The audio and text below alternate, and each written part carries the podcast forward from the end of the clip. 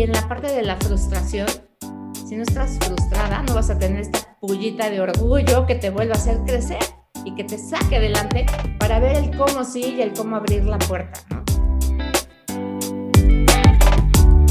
Mujeres y Dinero con Gabriela Huerta.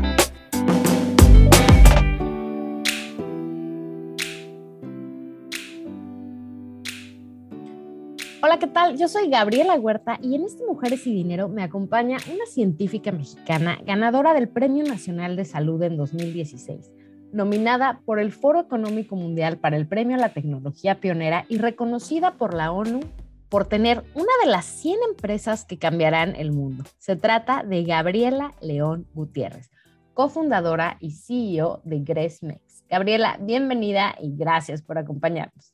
Gaby, gracias a ti, saludos a ti, a tu auditorio, cómo les ha ido, cómo ha estado toda esta situación y bueno, feliz de platicar contigo lo que hemos logrado en esta innovación.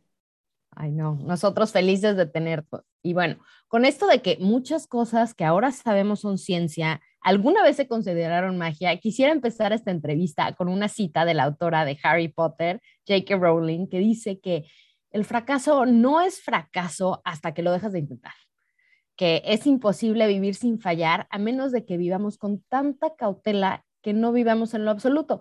Y bueno, eso también aplica para el método científico. Entonces, Gaby, platícanos de alguna vez que hayas seguido y seguido intentando algo casi hasta el punto de darte por vencida, pero decidiste continuar y ¿a dónde fue que te llevó eso?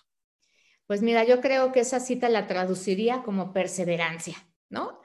Porque en la perseverancia, quien no se ha dado alguno o varios frentazos, pues como tú bien dices, no lo ha intentado y no has aprendido para modificar el camino o para ver hacia dónde le intentas ahora.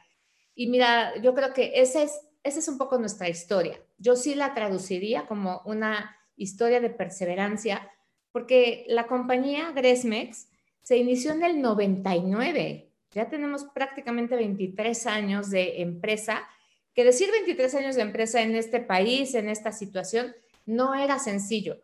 Y las pymes, como tú sabes, tienen una tasa de mortandad muy alta, pero bueno, las hemos ido pasando.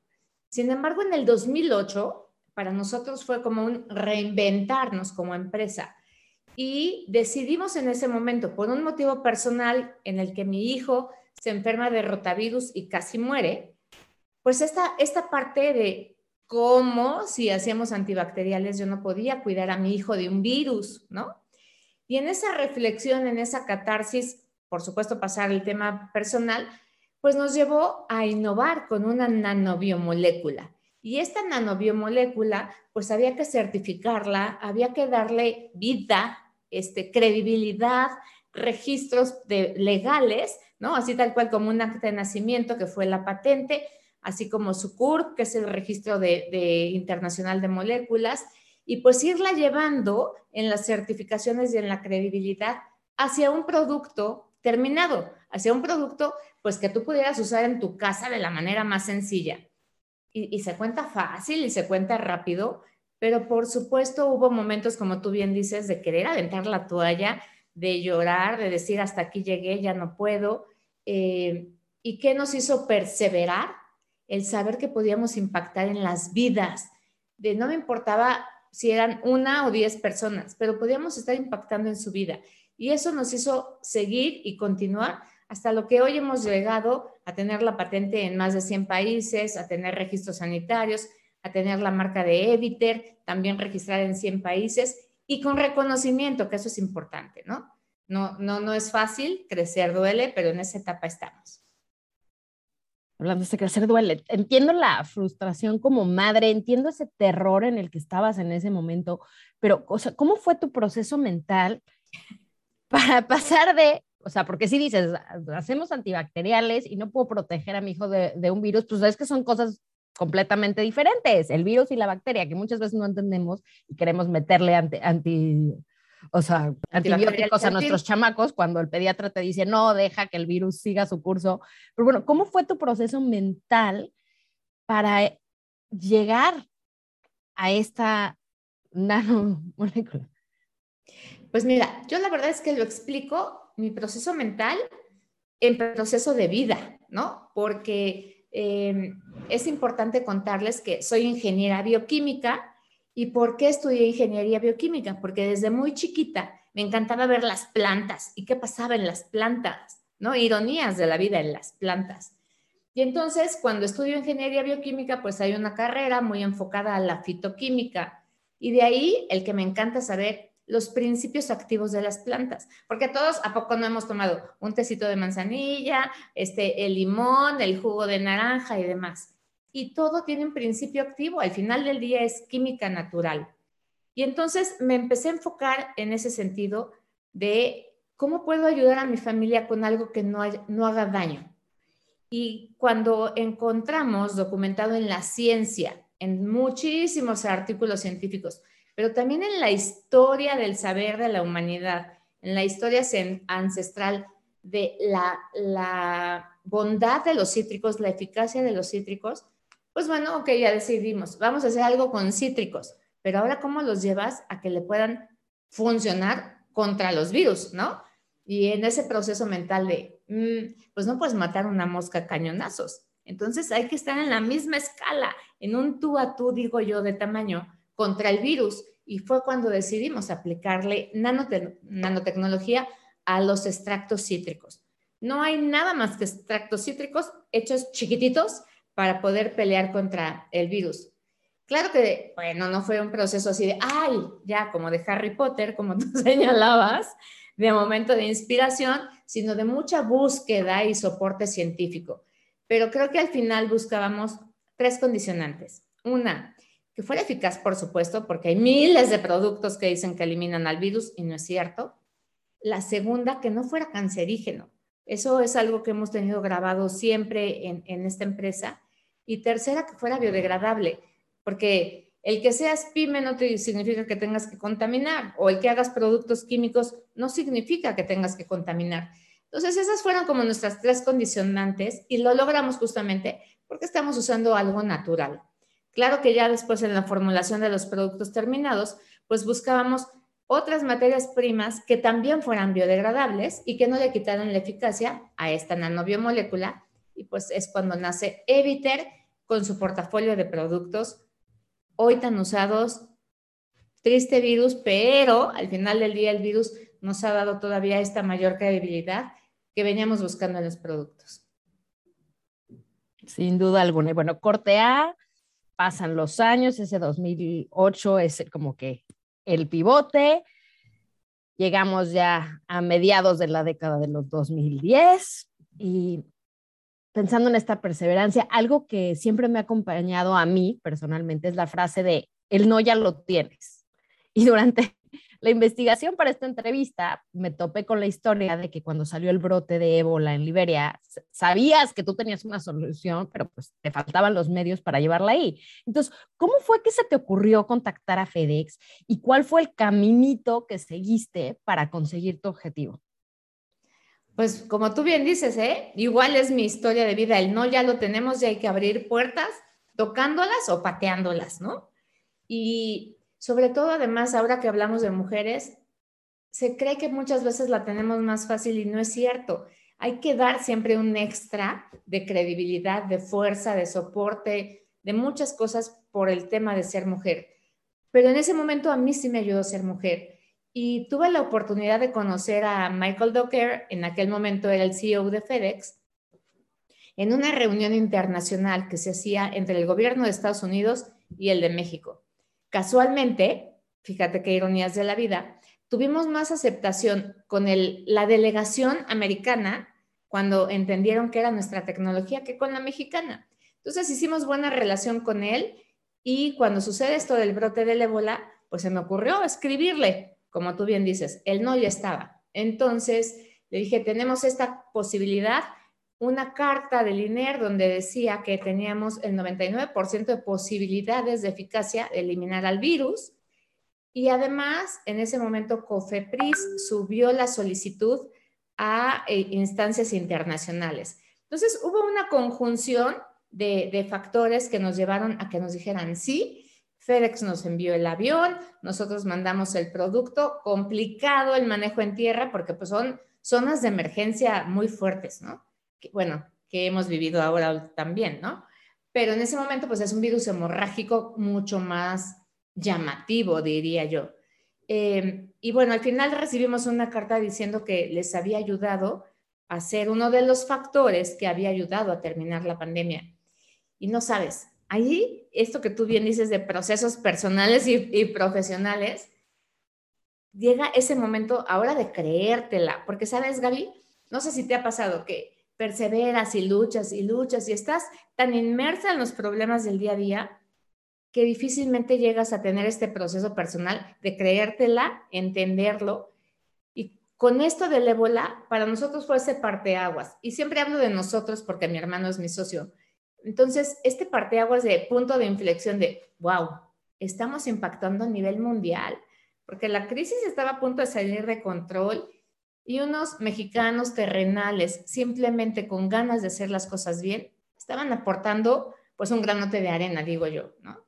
Y esa catarsis también fue muy interesante y el proceso personal, profesional que vivimos, pues, pues fue también interesante, emocionante y a veces frustrante a veces frustrante. Platícanos un poco más. O sea, sabemos que a la hora de emprender te topaste con muchos obstáculos, pero afortunadamente contabas con los recursos para sacar adelante este proyecto y cambiar muchas vidas. Entonces, ¿qué le dices a alguien que hoy empieza cuando se encuentra frente a estas frustraciones? Pues mira, el tema de recursos creo que lo dividiría en muchos sentidos. El recurso económico, el recurso emocional, el recurso social y tus propios recursos profesionales. Y hablan de recursos y que sí, tenía los recursos para llegar hasta donde está. Económicos, no. O sea, nos endeudamos, nos prestaron dinero mis papás, me prestó dinero mi esposo, nunca tuvimos ningún apoyo externo y llegábamos incluso a los bancos a decir, es que tenemos ya esta comprobación que funciona contra los virus, estamos en la patente, vamos a someter la patente. No te creen, nadie cree en ti en esos momentos, ¿no? Y, eso fue algo muy, muy desesperante porque no podíamos avanzar más rápido por no tener recurso económico. Pero afortunadamente no nos frenamos. Y este Family and Friends nos ayudó a poder dar estos pasos interesantes y creo que muy bien dados también en la eficacia y en la propiedad intelectual. Y en el recurso emocional, pues esto que te decía de, de creértela y crecer, y de aceptar la responsabilidad. Porque al final del día, ay, sí, ya tengo esta molécula, está muy padre el producto, puedo vender los productos o puedo vender la empresa, pero tú tienes una responsabilidad social de saber que si descubriste, desarrollaste, innovaste y patentaste una nanobiomolécula con estas características, hay que hacerla llegar por el camino honesto, por el camino de la ética y tratar de ayudar a cuantas personas puedas ayudar. Entonces, eso tampoco te creas que ha sido fácil porque te tachan de idealista, ¿no? Entonces, no, hay, que hacer las cosas este, por el atajos, y ya sabrás a qué me refiero en los atajos, este, y no era nuestra forma de pensar. Entonces, esta parte de los recursos, yo creo que hay que irlos dosificando, hay que irlos asimilando, y en la parte de la frustración, si no estás frustrada, no vas a tener esta pullita de orgullo que te vuelva a hacer crecer y que te saque adelante para ver el cómo sí y el cómo abrir la puerta, ¿no? Creo que en, en nuestro caso, mi mamá me decía a veces, es que eres muy necia y por eso abres puertas. Pues sí, porque sé lo que tenemos en las manos y por porque sé que podemos ayudar. Y eso, tocarlas o tirarlas, como sea necesario. Patearlas o acomodar lugar, pero abrirlas. Siempre podemos abrir puertas. Completamente de acuerdo. Mencionas esto de los friends and family. ¿Cómo es que tú vas nutriendo tu red, tu entorno para conseguir apoyo de las gentes que tienes cerca? Híjole, construir esa red ha sido complicada porque no siempre todos se acercan de buena fe. Y creo que hay que tener también un poco ese feeling para saber quién, quién te quiere usar quién se acerca de buena fe y quién espera qué a cambio. Pocas son las personas, y digo yo que son esos ángeles, que se acercan de manera desinteresada a quererte apoyar. Pero creo que un tema que tenemos las mujeres es que muchas estamos inmersas en trabajo y casa y construir esa red se nos complica porque no somos las típicas de, ay, bueno, entonces en la nochecita nos vamos al networking, a un bar, a tomar la cerveza. No, ¿no? Eso, eso se complica. Y creo que mucho se ha dado en la relación con mujeres que también han creído y que han tenido trabajos con responsabilidades sociales para creer en esta red. El que, el, obviamente no la red solamente es de mujeres, también hay muchos hombres, pero pues sí hay que salir y un poco aquí aplica el de santo que no es visto no es adorado, ¿no? Tienes que hacerte mostrar y ver y enseñarle a la comunidad, cual sea que sea en la que te muevas, que estás haciendo las cosas bien, que estás haciendo las cosas con ética, con profesionalismo, con ganas de ayudar y que no importa que vayas lento, estás haciendo las cosas en un caminito seguro. Porque, bueno, o sea, obviamente cuando eres empresa además estás generando o queriendo generar dinero y quisieras acelerar todos los pasos, pero no siempre es lo más adecuado. Y una red para mí importantísima y que no puedo dejar de mencionar es esta red de soporte o de ayuda que como mujer tenemos en la que puedes decir, si no llego a darles de comer a mis hijos, está mi esposo que les va a dar de comer o está mi mamá que me puede ayudar. Esa red de soporte también creo que es importante pues mencionarla y agradecerle porque tampoco somos las supermujeres en que tenemos varitas mágicas de Harry Potter y todo funciona. No, hay que estar presente y hay que ver qué se hace en la casa. Y, y la culpabilidad y el manejo de la culpabilidad en las mujeres también es algo que hay que aprender a manejar. Y sin esa red de soporte no lo podríamos hacer tan básico y a veces ni lo notamos. Ni lo notamos y a veces bien poco lo valoramos. Entonces, muchas gracias a todos los que siempre están ahí. Ahora, también mencionas, tu hermano es tu socio. Mucha gente tiene la idea de que no debes tratar de no trabajar con tu pareja o tu familia. Sin embargo, ustedes han logrado crecer esto, llevarlo, ya lo dijiste, más de 100 países ¿qué es lo que, qué es lo más positivo que has aprendido de trabajar con tu hermano? Que, que puede ser tu mejor socio y tu mejor amigo. Y para mí eso es Sergio, mi, mejor socio, mi mejor amigo. Y la verdad es que también es un proceso complicado, pero cuando entendimos que los problemas de la casa o de la familia se hablan en mesas de familia y los del el negocio se hablan solamente en mesas de negocio, separar eso fue bien importante, porque íbamos a comidas familiares y ahí nos la pasábamos hablando y si debemos y si tenemos que hacer y entonces tenemos que entregar el pedido y cómo le vamos a hacer. Porque también te tienes que dar como esos espacios, ¿no? De, de dejar de pensar en el negocio. Como emprendedor y empresario todo el tiempo estás pensando en los problemas del negocio y hay que separarlos un poco.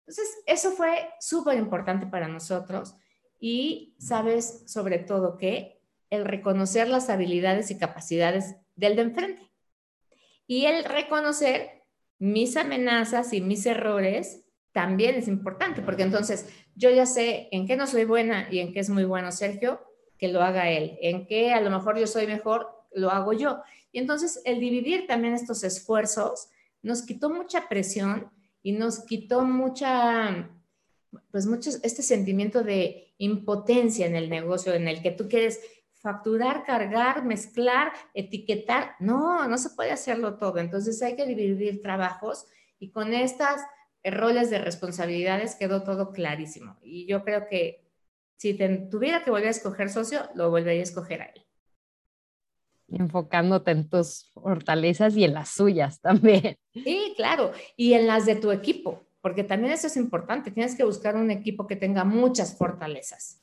muchas fortalezas, incluso más que, que tú mismo muchas veces, ¿no? Así es, si estás eh, en un cuarto donde eres la persona más inteligente en todo, estás en el cuarto equivocado. Exacto, exacto por supuesto, en finanzas, no, yo no quiero ni ser la más inteligente, ni me gustan las finanzas, les entiendes, pero mejor te traes al experto inteligentísimo en finanzas, ¿no? Así es. Ahora bien, ¿cuál ha sido el mejor consejo laboral que has recibido y quién fue quien te lo dijo? Yo creo que el mejor consejo laboral lo he recibido de mi mamá. y, no solamente laboral, creo que en general de vida, ¿no? El no te tomes las cosas tan personales. Y te lo digo, pareciera que no es una recomendación profesional, pero es muy profesional, porque cuando estás en esta parte inmersa en la problemática de tener deudas, de no poder salir adelante, de no tener con qué pagarle muchas veces al personal o a los empleados, todo lo ves color negro y todo lo ves con un enfoque oscuro en donde no hay posibilidades de salir adelante. Y entonces todo es contra mí, ¿por qué? Si no. Si te lo dejas de tomar personal y lo ves de manera objetiva, las cosas cambian y las cosas tienen un factor de puertas abiertas, como decíamos. Eh, a lo mejor es una puerta más chiquita que la otra o es una puerta triangular en vez de una rectangular, pero hay puertas de salida.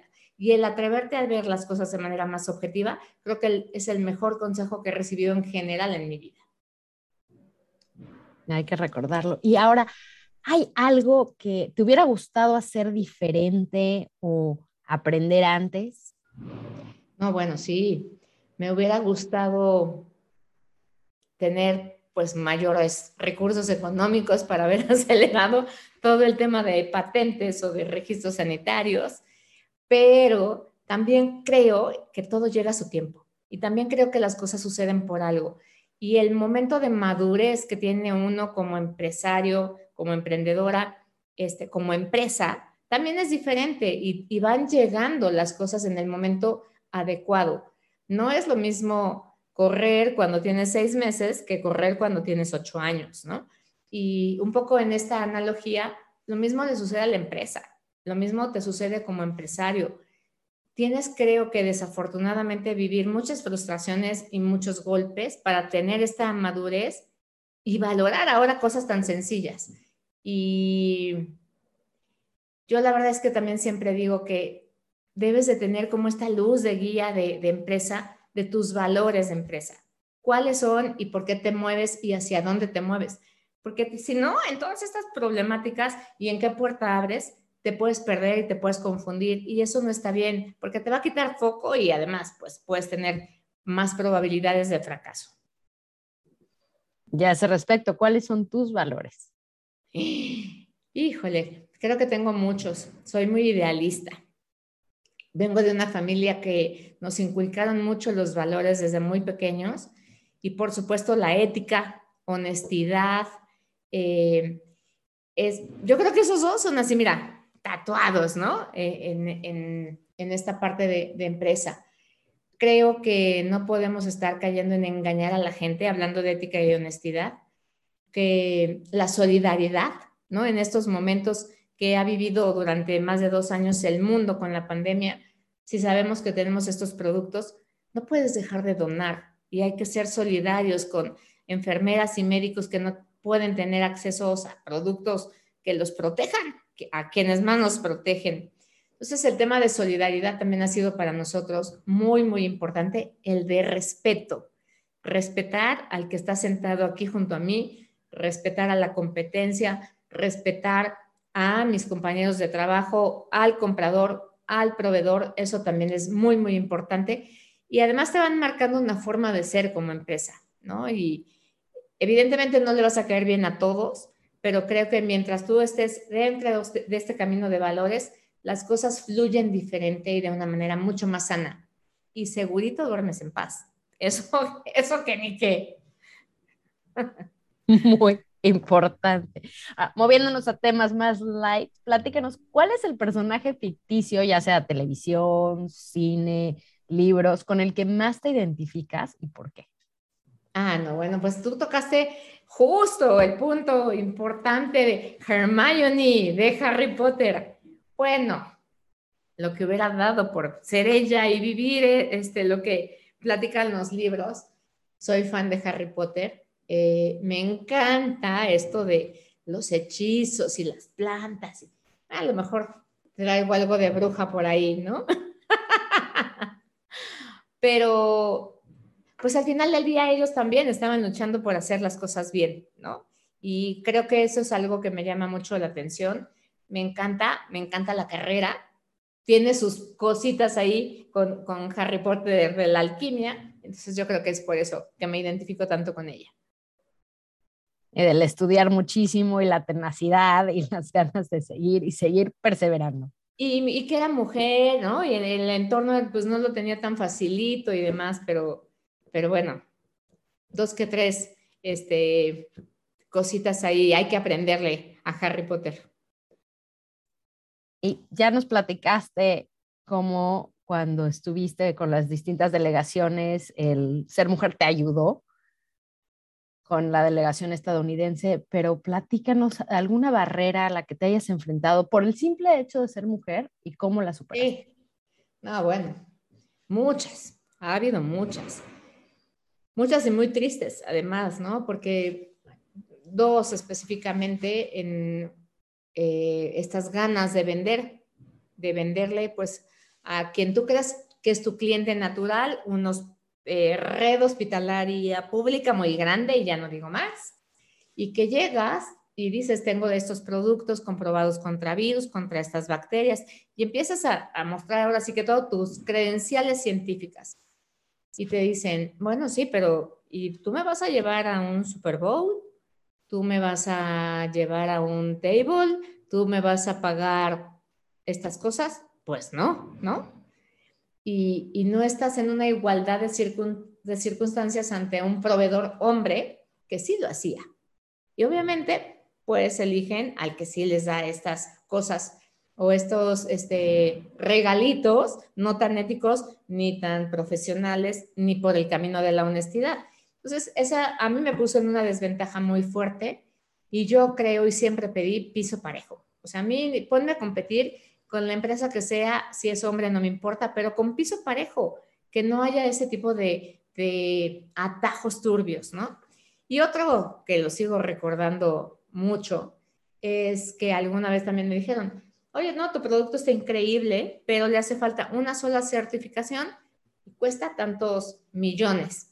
Oye, yo no tengo ese dinero. Y que te revisen y, no, pues todavía tienes con qué pagarlo, ¿no? No, hoy me río de este tipo, pero la verdad es que... Ofensivo. Momento, ofensivo, totalmente ofensivo. Además de todo, que, o sea, ¿quiénes se creen o qué les da derecho a hacerte ese tipo de propuestas toda mujer nos merecemos respeto, como también ellos se merecen respeto, ¿no? Pero pues el respeto y hablando de valores, si tú no lo generas, pues no, no se genera del otro lado. Entonces, ha, ha habido aprendizajes muy duros, ha habido enseñanzas muy tristes, que sí me dan ganas de, en ese momento lo hubiera, ya sabes qué palabra, pero cacheteado de ta, ta, ta, y no lo puedes hacer tampoco porque te tienes que comportar, ¿no? Y, ante todo tienes que tener educación y tienes que tener justamente respeto, pero eso han sido, han sido como esas varias. Eh, y no porque fuera la más guapa, oye, hoy me río de eso, pero la verdad es que es muy triste ver a lo que se enfrentan muchas mujeres en ese sentido.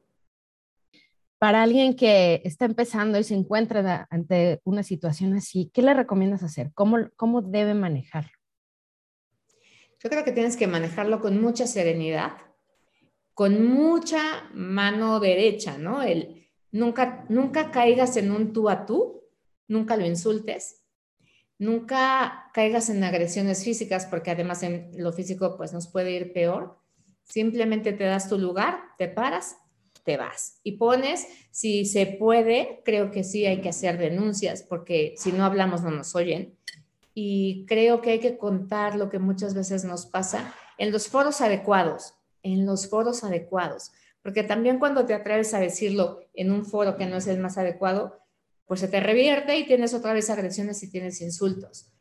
Pero lo más importante como mujer profesional es que te creas y te valores como mujer, con tus capacidades, con tus fortalezas, con tus errores y con todas estas virtudes que tenemos. En el momento que sea, tienes que tener este respeto y da igual si estás haciendo un pastel, que si estás en una estética, que si estás en un laboratorio farmacéutico, que si estás jugando fútbol. El respeto creo que tiene que salir de ti y cuando no lo encuentras, pon un alto con toda la categoría del mundo a decir, a mí no me tratas así, te paras y te vas. Muy bien. Tomen nota, esperemos que no estén en esa situación, pero es parte de la realidad y hay que prepararnos mentalmente para... Eso, eso, fíjate que ese es un punto importante, prepararte mentalmente a que te puede llegar a pasar, ¿no?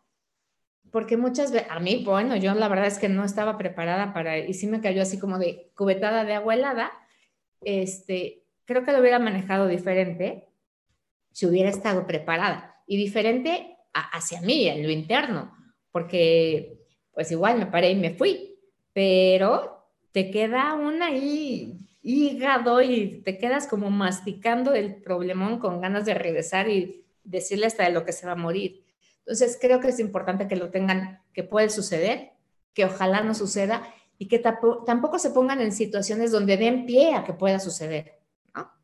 Siempre a lo mejor ir acompañada a una cita, pues con alguien más, este, no importa si es hombre o mujer, pero ya es diferente cuando vas tú sola que si vas acompañada. Totalmente de acuerdo. Y ahora, esto se llama Mujeres y Dinero, entonces platícanos, por favor, sobre tu mejor y tu peor decisión respecto al dinero.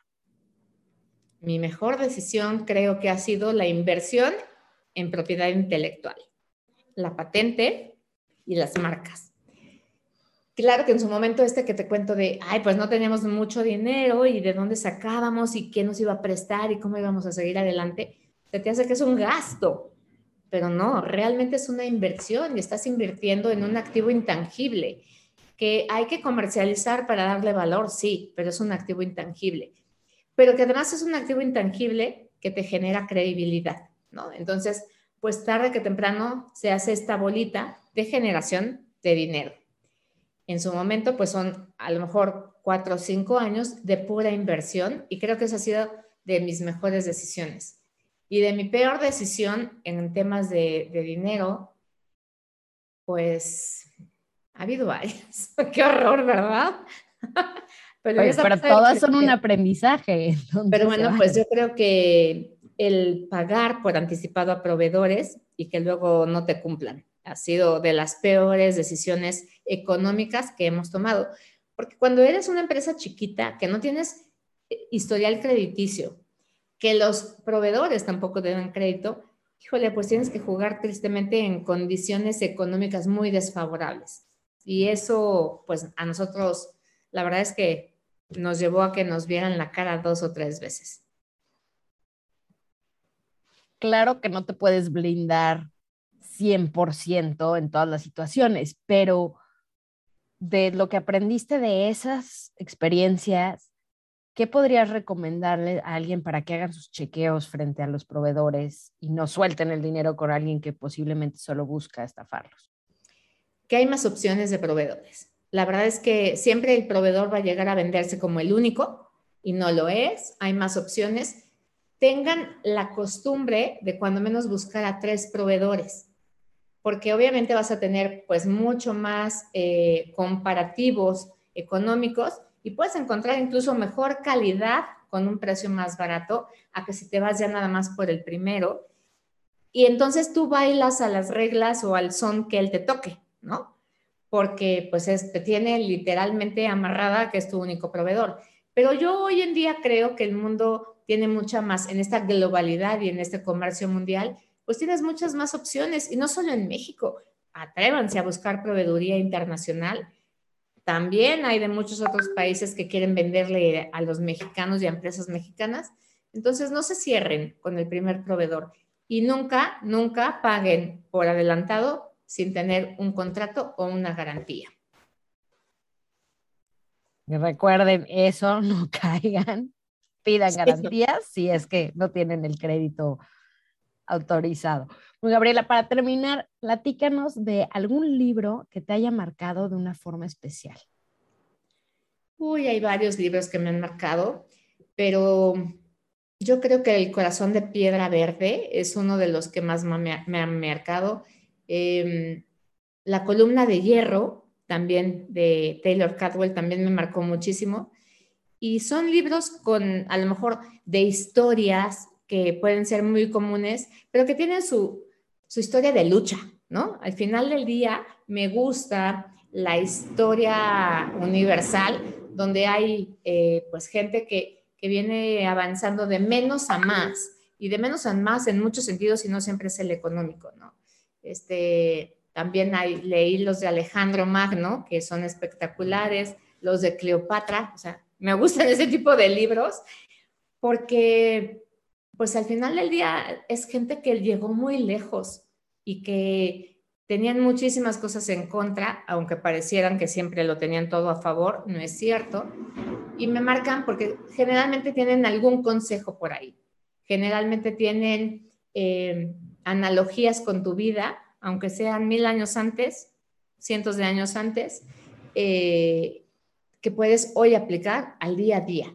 Y entonces creo que leer siempre es una muy buena opción. También hay muchas historias de, de ciencia que me gustan. No dejen de leer, porque la verdad es que es un mundo que nos abre mundos nuevos. En este caso, el tema que sigue sonando, perseverancia. Gabriela. Sí. verdadero placer platicar contigo. Muchísimas gracias por acompañarnos. No, Gaby, encantada de estar con ustedes. Lo que pueda ayudar, compartir, siempre estaré. El tema de la mentoría creo que es importante y a quien yo pueda ayudar, aquí estoy, a sus órdenes.